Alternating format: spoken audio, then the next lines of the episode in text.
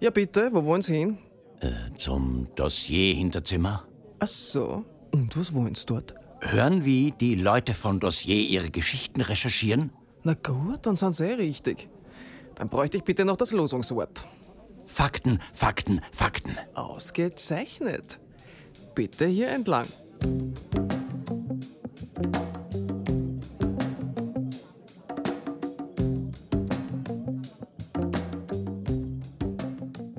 Hallo und herzlich willkommen zu einer neuen Folge des Dossier-Podcasts. Mein Name ist Sahel Zarinfert. Ich bin Redakteurin bei der Rechercheplattform Dossier und spreche heute mit meinem Kollegen Nikolai Artifi über die aktuelle Ausgabe unseres Magazins mit dem Titel Porno explizite Recherchen. Hallo Nikolai. Hallo Sahel. Du bist gerade aus Schweden zugeschaltet. Schön, dass du Zeit gefunden hast. Wie geht's dir?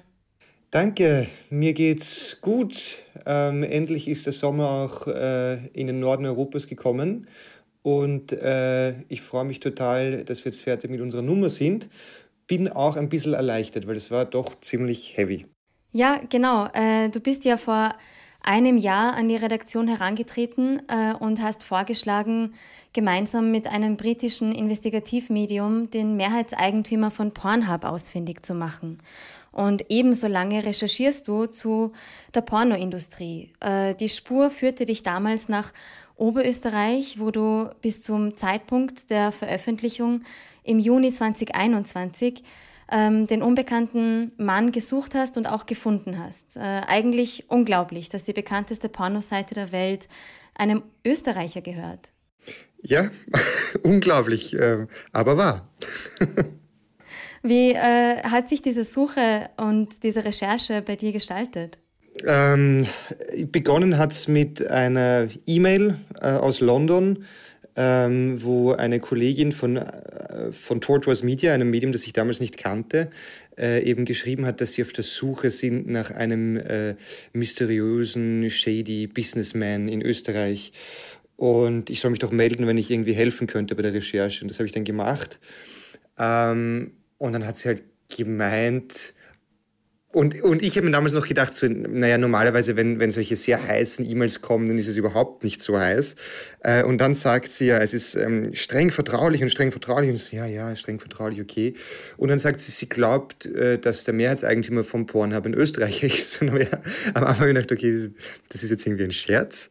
Ähm, und dann habe ich kurz innegehalten und mir gedacht, naja, hm, Waffen, Energy Drinks, Glücksspiel, würde sich irgendwie einreihen äh, in, in Österreich, äh, dass jetzt auch noch Porno dabei wäre.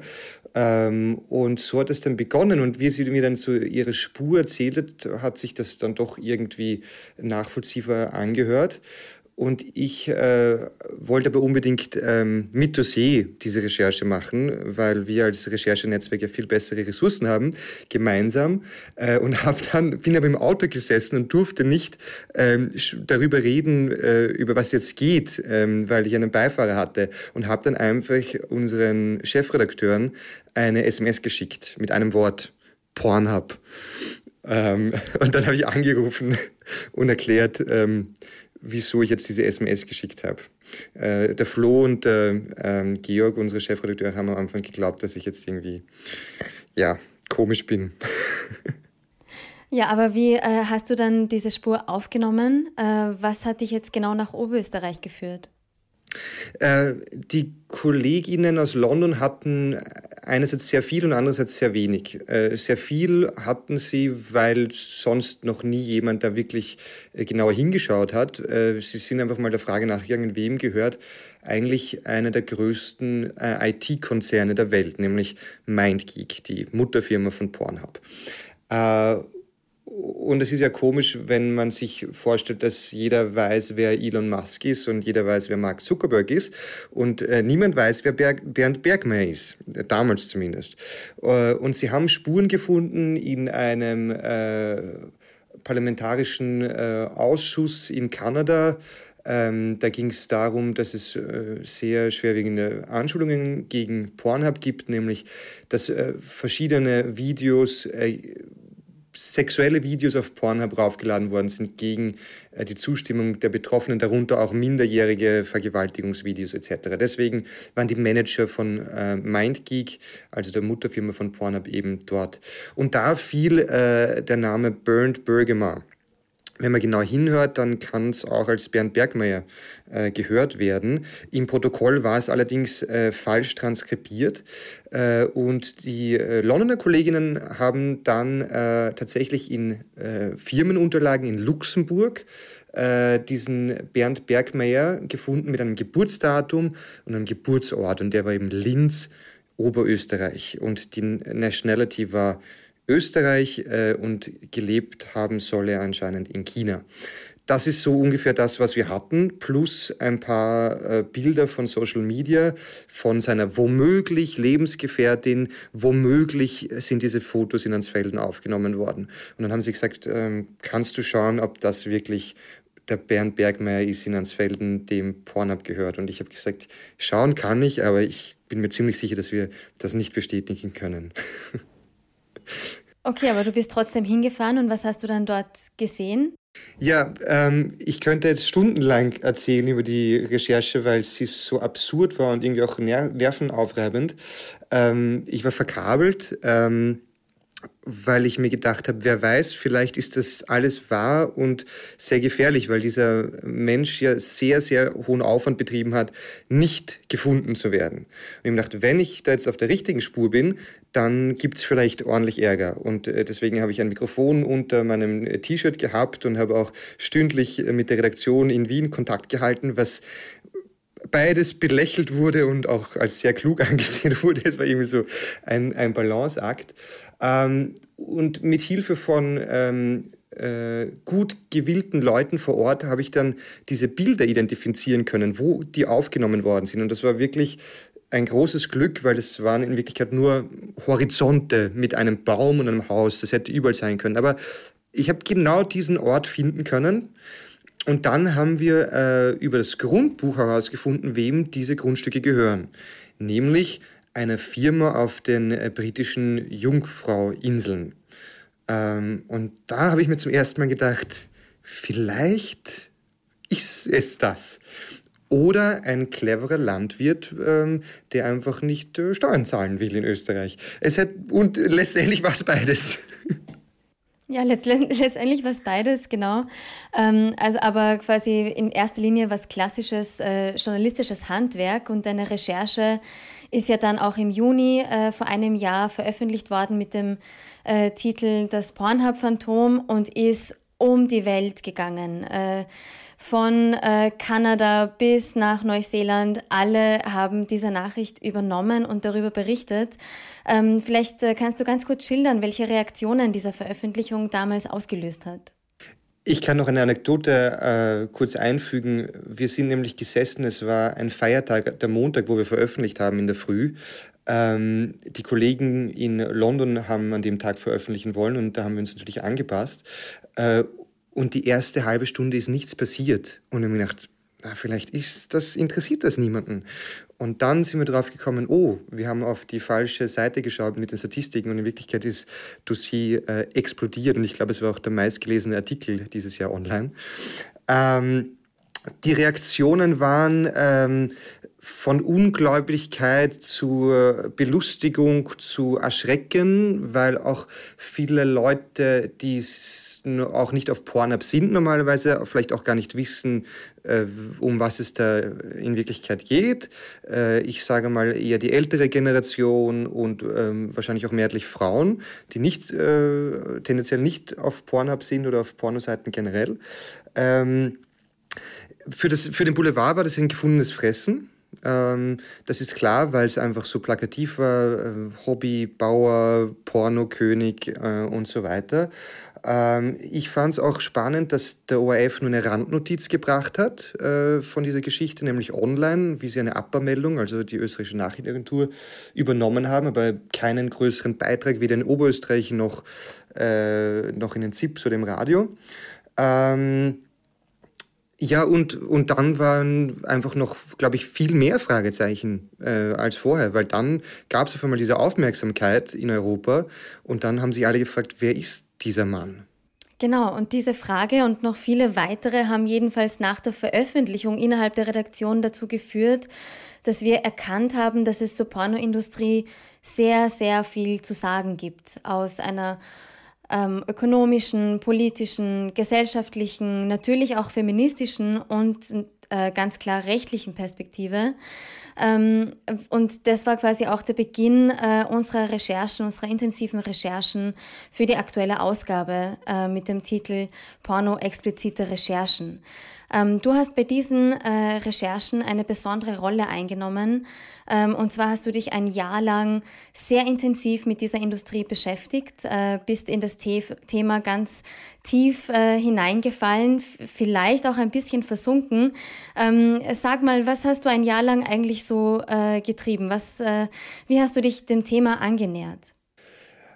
Mich haben vor allem die Themen interessiert, die vorher ähm, fast nicht bis eigentlich nicht recherchiert waren.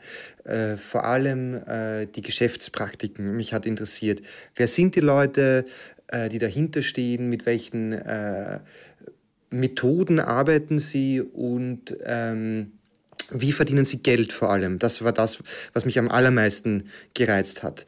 Äh, weil in den letzten zwei, drei Jahren ist es dann doch immer populärer geworden, vielleicht auch mal den einen oder anderen äh, Pornostar äh, zu interviewen, auch in einem Mainstream-Medium. Aber wir wollten ja wirklich hinter die Kulissen blicken. Und das war wahnsinnig spannend und gleichzeitig wahnsinnig schwer, weil man ganz schnell in einer Sackgasse ist.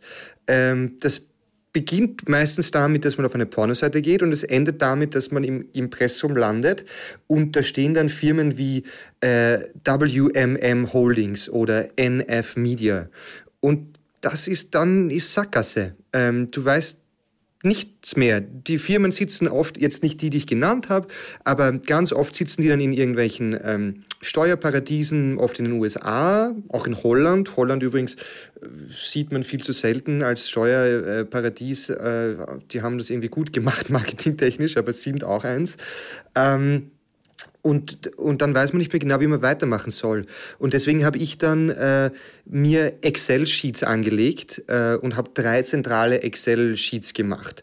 Eine mit ähm, People of Interest, also Leute, die nicht greifbar sind, aber irgendwie Namen, wo ich glaube, dass die ganz dick im Geschäft sind und die man kennen muss, auch teilweise schon verstorben, äh, einfach um mal so einen Kontext zu schaffen. Äh, dann Leute, mit denen ich sprechen möchte oder die, mit denen wir sprechen können, dann als gesamte Redaktion, von Forschern zu Aussteigern, da gibt es ja ganz, ganz wenige, weil die meisten halten der Pornobranche sehr lang die Stange, was auch wieder ein Problem ist, weil dadurch haben wir ganz wenige Quellen und müssen uns die hart erkämpfen. Ähm, und dann die Liste, die, glaube ich, mein, mein Herzstück der Recherche ist, an Firmen. Ich habe, egal wo ich war und was ich gesehen habe, immer eingetragen. Firmen, äh, Website-Namen, äh, Leute, die zu diesen Firmen gelinkt sind. Und nach ein paar Wochen habe ich dann auf einmal so ein durchsuchbares Dokument gehabt, und dann äh, habe ich begonnen, schon so drei, vier Puzzleteile. Dann habe ich auf einmal so ein Eck gehabt, wo ich dann so Sonnenstrahlen verbunden habe. Und dann, ah, und da ist der Himmel. Und dann ist, äh, wie bei einem, bei einem Puzzle, ähm, mir irgendwie der Knopf aufgegangen. Ähm, ich habe zum Beispiel auch ein Recherchetagebuch geführt. Ähm, und zwar habe ich da immer in, in Bullet Points geschrieben, äh, was ich heute gemacht habe. Und dann äh, eine Erkenntnis des Tages. Und da habe ich mir jetzt die erste Erkenntnis des Tages rausgesucht äh, vom Herbst letzten Jahres. Und da habe ich geschrieben, Gay Pornstars verwenden HIV-Prophylaxe. Das hat mich damals irgendwie überrascht und schockiert, dass man sehr potente Medikamente schluckt um ohne Kondom äh, vor der Kamera Sex zu haben äh, mit Männern. Nennt man auch Bareback, äh, wenn man ohne Kondom Sex hat. Ähm, das war irgendwie arg, finde ich. Also, und ja, überraschend auch. Und die zweite Erkenntnis war, durch die Piraterie im Internet äh, sind viele Pornostars heute auch im Escort-Business. Escort oder machen Luxusprostitution in Wirklichkeit. Und dazu habe ich dann wirklich auch ähm, Firmen gefunden, die Pornostars anbieten und die sagen dann auch, wo sie hinfliegen können. Und auch interessant, man muss immer mit einer Referenz kommen, ähm, bevor man die bucht. Ähm, und das hat mich auch schockiert, weil das zeigt dann irgendwie, das ist eben nicht nur Glitter und Glamour und äh, großes Geschäft für die Pornostars, sondern im Gegenteil, heute sind die allermeisten auf Nebeneinnahmen angewiesen. Sie hören den Dossier-Podcast. Doch da ist mehr, viel mehr. Dossier gibt es gedruckt, im Internet und auf der Bühne. Unabhängig und werbefrei. Von Menschen getragen, die kritischen Journalismus schätzen. Werden Sie Dossier-Mitglied. Mehr auf crowdfunding.dossier.at. Ja, äh, mir, mir fällt auch gerade jetzt bei deiner ersten Erkenntnis auf, dass äh, das jetzt für uns mittlerweile nach einem Jahr eigentlich ähm, total normal ist, ganz offen äh, über doch recht äh, intime Themen zu sprechen. Und äh, wenn wir jetzt beide einen, einen Schritt zurückgehen, dann müssen wir ja eigentlich ehrlicherweise zugeben, dass äh, Pornografie jetzt kein Thema wie jedes andere ist. Ne? Es ist eigentlich äh, tabuisiert, äh, stigmatisiert und mit ganz viel Scham behaftet. Ähm, Linda Williams, eine US-amerikanische Filmwissenschaftlerin, hat in ihrem Buch Hardcore geschrieben, es ist ein Thema, wozu alle eine Meinung haben, aber keiner richtig zugibt, etwas darüber zu wissen. Ähm, warum ist das Thema ein derartiges Tabu, glaubst du? Bist du äh, da auf irgendeine Erkenntnis gestoßen im Laufe der Recherche? Also natürlich leben wir in einer verklemmten Gesellschaft. Wir werden nackt geboren und gleichzeitig ist Nacktheit ähm, das delikateste Thema, mit dem fast alle irgendwie Probleme haben, ob man sich jetzt selbst nicht wohlfühlt im eigenen Körper, ob man Ansprüche an andere stellt, die nicht aufrechtzuerhalten sind, ähm, oder ob man Vorlieben hat, die vielleicht nicht ähm, in der, im Mainstream anerkannt sind oder, oder toleriert werden würden. Ähm, legale natürlich in dem Fall. Ähm, ich, ich glaube auch, dass Porno generell so ähm, under researched ist, under investigated, weil niemand zum Chefredakteur geht und sagt, du, ähm, Flo, du Sahel, ich war gestern Abend auf Pornhub und da habe ich gedacht, wem gehört der Schaß eigentlich? Ähm, das, das, das macht niemand. Also da sitzen wir auch im selben Boot als äh, JournalistInnen. Äh, und gleichzeitig, ich meine, Sahel, wir kennen uns jetzt auch schon ein paar Jahre und haben ja auch nicht selten geplaudert ähm, beim Mittagessen. Wie oft haben wir uns über Pornos unterhalten vor der Pornorecherche? Ja, naja, nie, ne? und ich weiß nicht, wie viele Pornos hast du gesehen vor der Recherche? Siehst du? Und genau die Reaktion, das ist genau das. Äh, wir können, ähm, das ist genau das. Ich kann sagen, natürlich habe ich Pornos vorher geschaut. Nicht natürlich, aber ich habe vorher Pornos geschaut. Ähm, aber mich mit äh, dir jetzt drüber zu unterhalten, äh, auch als Frau muss man dazu sagen, weil das soll ja auch irgendwie nicht komisch kommen, äh, wäre mir überhaupt nicht eingefallen und äh, mit den männlichen Kollegen eigentlich auch nicht, weil das macht man nicht, das ist ja anstößig irgendwie. Äh, dabei gehört das zu unserer Normalität dazu. Wir haben ähm, eine große Mehrheitsbevölkerung, Bevölkerung, die Pornos regelmäßig konsumiert äh, und man kann das ja auch als Kunstform sehen, wenn äh, das unter fairen Arbeitsbedingungen für alle Involvierten ähm, passiert. Genau, und äh, ich glaube, was auch wichtig ist zu sagen, ist, dass dieses Tabu ja eigentlich äh, genau jenen in die Hände spielt, äh, die mit dieser expliziten Bilderwelt äh, des Pornos Geld verdienen. Ja, unter anderem den äh, vorhin genannten Bernd Bergmeier als Mehrheitseigentümer von MindGeek, der äh, Firma hinter Pornhub. Ähm, und die verdienen massig Geld damit. Äh, das heißt, je weniger wir eigentlich als Gesellschaft darüber reden, desto ungestörter können die Betreiber von Pornoseiten an ihrer Monopolstellung festhalten, unwidersprochen. Ja, so ist es. Und das ist natürlich äh, gefährlich demokratiepolitisch und vor allem ein großes Problem für äh, die Opfer äh, für die Menschen, die irgendwie in die äh, Zwickmühle der Pornografie äh, geraten. Ähm, weil wenn wir nicht drüber reden in der Gesellschaft, wieso sollten sich dann Menschen trauen, die ähm, wirklich Schlimmes erlebt haben teilweise? Ähm, wir sollten mehr über Pornos reden.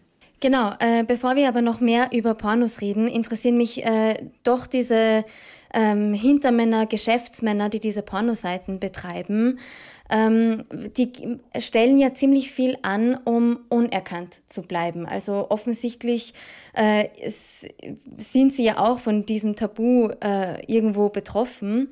Ähm, und sie gehen auch relativ weit, um ihre Identität zu verschleiern. Äh, das weißt du jetzt wahrscheinlich besser als ähm, äh, wir äh, von der Reste-Dossier-Redaktion. Gib uns mal einen kurzen Einblick darin, was sie alles anstellen, um unerkannt zu bleiben. Ähm, es gibt ein, eine Klage aus Amerika, wo die Anwälte der klagenden Partei schreiben, dass Bernd Bergmeier einen enormen Aufwand betrieben hat, um seine Spuren aus dem Internet äh, zu beseitigen.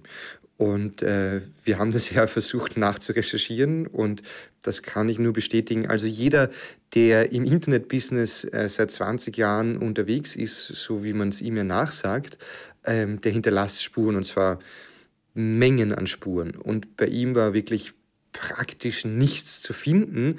Es gab ein äh, einen Auftritt vor Gericht vor einigen Jahren und selbst da hat es geschafft, mit einem zumindest falsch transkribierten Namen, wie auch immer das passiert ist, ähm, aufzutreten. Also äh, da müssen, äh, muss viel Geld in die Hand genommen worden sein, weil das ja gar nicht leicht ist. Äh, so, Social Media ist der erste Schritt, ja, aber dann hast du Domain Records. Also da sieht man, wer wann Domains registriert hat. Ähm, die, da gibt es private Firmen, die das archivieren. Wie man das rauskriegen soll, weiß ich nicht.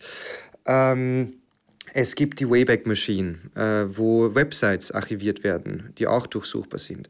Es gibt öffentliche Anzeiger, äh, wie zum Beispiel bei uns die Wiener Zeitung in Österreich, also ein Amtsblatt, wo Firmen äh, Auflösungen, Konkurse, äh, wenn man eine Firma gründet, publiziert werden sind. Also wie man da seinen Namen äh, im Nachhinein rauslöscht, ähm, das muss extrem äh, einen großen Aufwand betreiben. Und dann war ich natürlich auch äh, bei einer Veranstaltung, auch viel im Netz, wo ähm, ich gesehen habe, dass ganz viele Leute einfach nur mit Nicknames verkehren, mit Spitznamen. Ähm, und das halt äh, zum Selbstschutz und zum Schutz der anderen, weil wer, wenn du nicht weißt, wer ich bin, kannst du mich nicht in Ärger stürzen und ich mich nicht dafür rächen. Ja, warst du denn nicht selbst auch äh, mit Nickname und Undercover bei einem Branchentreffen?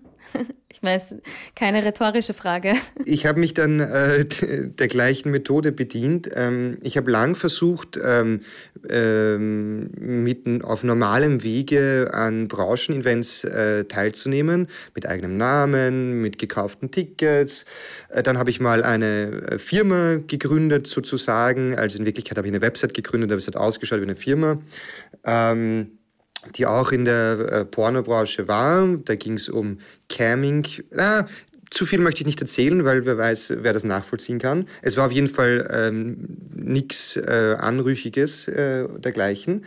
Äh, und es hat nie funktioniert. Äh, sie haben, ich habe ein Ticket schon bezahlt gehabt um 100 Euro. Sie haben es mir zurückerstattet, weil sie mir nicht geglaubt haben, dass ich in der Branche aktiv bin. Ähm, ich habe mich auch versucht, in äh, einem Forum anzumelden äh, für die äh, Erwachsenenindustrie, wie sie genannt wird, äh, erfolglos. Und dann habe ich gesagt, na gut, äh, dann vielleicht muss man es machen wie Wallraff und eine andere Identität annehmen als letztes Mittel der Recherche. Ähm, unser Chefredakteur hat dem auch zugestimmt. Und äh, ich habe dann mir einen Nicknamen zugelegt, also einen Spitznamen zugelegt, äh, habe äh, von zwei Firmen äh, tatsächlich E-Mail-Adressen bekommen, äh, die im IT-Bereich tätig sind und die mir gestattet haben zu recherchieren. Die haben auch gewusst, um was es geht. Äh, und bin dadurch dann in eine Konferenz nach Spanien gekommen, wo sich die Hinterleute der Industrie. Wow, ich meine, warte mal, wie viele Leute waren da ungefähr? Also wie kann ich mir das vorstellen? Sind das so, ist es ein Event für 50 Leute? Waren da 500 Leute? Es waren äh, 800, 900 Leute zumindest registriert, also relativ viele. Ähm, da treffen sich allerlei Leute, die Geschäfte machen mit der Pornoindustrie. Vor allem halbseidene ähm, Firmen, die werben.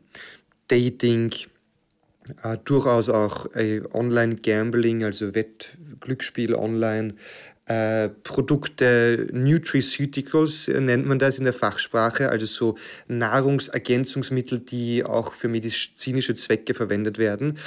Im besten Fall können sie nichts und im schlechtesten Fall sind sie gefährlich für den Körper, sage ich mal. Ähm, und ähm, was auch ganz groß ist, ist Zahlungsabwicklung, weil äh, Porno, äh, Glücksspiel, auch Kryptowährungen zählen zu High-Risk-Unternehmungen äh, und äh, damit möchte nicht jeder Final Zahlungsdienstleister arbeiten. Ähm, und auch die waren dort vor Ort. Für mich war das sehr aufregend, weil ich noch nie äh, so eine Undercover-Recherche gemacht habe und weil ich auch nicht genau gewusst habe, was ich mich einlasse, wie gefährlich das ist. Das hat niemand einschätzen können mein, mein Ziel war, äh, nur nicht versuchen, nicht aufzufallen. Ähm, weil ich mir gedacht habe, wenn ich jetzt die ganze Zeit äh, versuche, nicht aufzufallen, dann ist das sicher das Auffälligste letztendlich. Äh, ich habe mir einen Bart wachsen lassen, eine Brille getragen. Ich habe sehr viel Maske tragen können, zum Glück, auch wenn ich einer von wenigen war, der das gemacht hat. Und äh, es gibt äh, knapp 1000 Bilder von der Veranstaltung von Eventfotografen. Und ich habe es geschafft, nur ein einziges Mal oben zu sein und dann nur meine Schuhe und meine Hose. Also es war eine, ein richtiges äh, Labyrinth. Okay, also wir freuen uns schon auf äh, deine Eindrücke von äh, diesem Branchentreffen als Geschichte im neuen Dossiermagazin. Ähm, wollen da jetzt natürlich auch nicht zu viel verraten, aber ich muss da trotzdem jetzt noch einmal äh, nachhaken bei dir. Kannst du uns einen Vorgeschmack darauf geben, ähm, was äh, erstaunliche oder überraschende Erkenntnisse deiner Recherche sind? Einen Vorgeschmack. Ähm, was mich sehr überrascht hat, ist, am Anfang war unser Bild, dass es ein paar Oligo, also ein Oligopol gibt zwischen mehreren Firmen, die sich den Markt untereinander aufteilen, aber die gegeneinander konkurrenzieren und versuch, jeder versucht, die Nummer eins zu sein. Aber was wir verstanden haben, und ich glaube, diese Erkenntnis haben außerhalb der Branche noch nicht viele gehabt, weil einfach niemand sich so ausführlich damit beschäftigen können, ist, die, die machen alle gemeinsame Sache, die backeln alle miteinander, die verdienen miteinander Geld. Wie, das können Sie dann in unserem Heft lesen. Ja, wunderbar, weil äh, es gibt ja darüber hinaus, äh, liebe Zuhörerinnen, noch viele weitere Geschichten, etwa zu den Arbeitsbedingungen von PornodarstellerInnen und welche Tricks sie anwenden, um das Gezeigte größer und spektakulärer wirken zu lassen ähm, oder eben auch die fundierten Recherchen von unseren AutorInnen Ea Capella und Patricia Schlosser, die sich jeweils mit Spannervideos und Rachepornos beschäftigt haben, die gegen den Willen der betroffenen Frauen im Netz gelandet sind und tausendfach angeklickt wurden. Also Sie hören, es gibt viel über die Pornoindustrie zu sagen. Äh, bestellen Sie am besten gleich die aktuelle Ausgabe des Dossiermagazins mit dem Titel Porno explizite Recherchen auf crowdfunding.dossier.at. Lieber Nikolai, ich sage äh, vielen Dank für deine Zeit und das Gespräch. Äh, möchtest du äh, unseren ZuhörerInnen noch eine letzte Botschaft mitgeben, wie sie ihre Pornokompetenz äh, noch besser äh, oder mehr steigern können? Genauso wie es keinen äh, guten Journalismus und schon gar keinen Investigativjournalismus geben kann, der gratis ist, gibt es auch keine äh, Pornos, die mit guten Bedingungen für alle Involvierten entstanden sind. Das, denke ich, sollte man sich äh, jedes Mal denken, wenn man in Richtung äh, einer kostenlosen Pornoseite geht. Und dann möchte ich natürlich sagen, redet mehr über Pornos. Ähm, das ist wichtig, dass wir uns auch über dieses Thema öffentlich unterhalten und darüber diskutieren. Super, vielen herzlichen Dank, das machen wir. Äh, ich sage nochmal Danke, Nikolai, und äh, auf bald. Danke, bis bald.